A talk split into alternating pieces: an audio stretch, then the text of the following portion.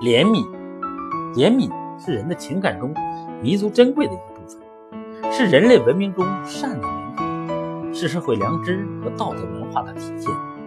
孟子说：“无恻隐之心，非人也；恻隐之心，人之端也。”有怜悯之心是做人的起码要求。有恻隐之心、怜悯之情的人，他的心灵世界比平常人的心灵世界要博大得多。他内心深处充满了超越常人的悲天悯人之情。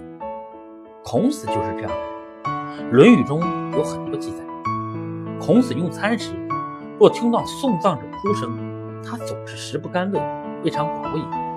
即使是一面之交的人，如果不幸有了丧事，他都是一礼沉痛哀悼。《礼记·檀公上》记载，孔子到魏国，遇上从前所住馆舍主人去世。进去吊丧，哭得很悲伤。出来后，叫子贡解下一匹驾车的马送给丧家。子贡说：“你的弟子有丧事，都不及解下一匹鞭马助丧。就管舍主人死了这样做，岂不是太过分了？”孔子说：“我刚才进去哀悼他，一阵悲伤涌上心头，就流下泪来。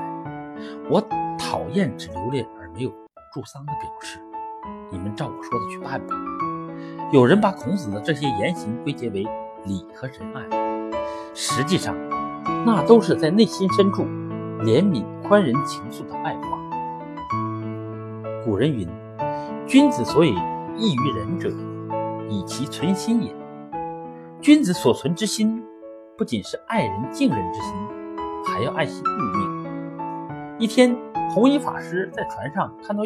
一只老鸭被关在笼子里，鸭子的主人说：“这老鸭肉可以治病。”这只鸭子正是送给病者宰杀吃的。弘一法师听后，对这只老鸭心生怜悯，用三金买下老鸭。事后，弘一法师特意让丰子恺将这只老鸭的样子画了出来，收入护生画集。弘一法师为此画题词：“罪恶第一为杀生。”天地大大德曰生，老鸭喳喳，严静哀鸣。我为赎归，处于灵佑，功德回师群生，愿其无病长寿。弘一法师表现出的怜悯之心，彰显的是人性的力量，不只对人类，而且给予万物，不只是限于一般道德层面，而且更高、更广、更深刻。苏东坡赐韵。定慧清长老见记八首诗中有这样四句：“钩镰归乳燕，雪止出吃蝇。未数长留饭，莲娥不点灯。”菜根谭中说：“未数长留饭，莲娥不点灯。”古人此等念头，是古人一点生生之机。如此，便所谓图木无害而已。古人这种慈悲心肠。就是我们人类繁衍不息的生机。假如人类没有这一点点相生不绝的生机，那人就变成一具没有灵魂的躯壳，也不过和泥土、树木相同罢了。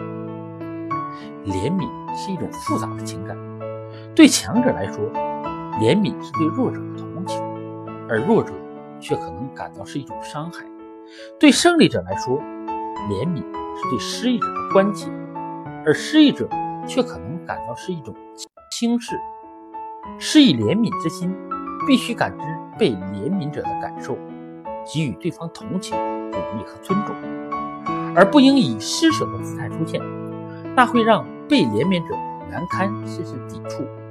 掌握了这个度，带着怜悯之心去助人，那是高尚；而接受了同情的人也不会自卑。因此，智者说：如果你真想关心别人，就千万不要流露出出怜悯之情。如果你真想得到别人的关心，就千万不要把别人的体贴也误认为是怜悯。当然，怜悯之心不可滥施。如果对待敌人、大恶之人，也没有原则的加以怜悯，极有可能落得个农夫与蛇中农夫的下场。莎士比亚说：“温婉的连续来叩门，坚厚的铁门也开放。”一个人要心存善念，同情弱者，以平等心、怜悯心、博爱心待人处事。见人有得意事，便当心生奇喜心；见人有失意事，便当心生怜悯心。慈悲心肠的人多了，人和人的关系自然就亲近了，那人世间便充满了温情。